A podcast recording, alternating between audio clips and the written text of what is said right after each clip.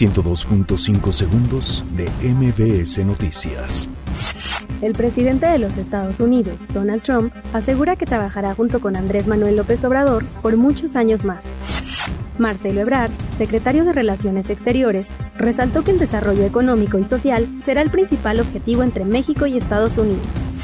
Morena y el Banco de México acuerdan trabajar de manera coordinada en la revisión de los mecanismos para regular la banca.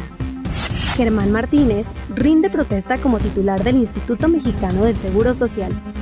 El Senado de la República afirma que tiene lista la iniciativa para eliminar el fuero que la Constitución otorga al presidente de la República.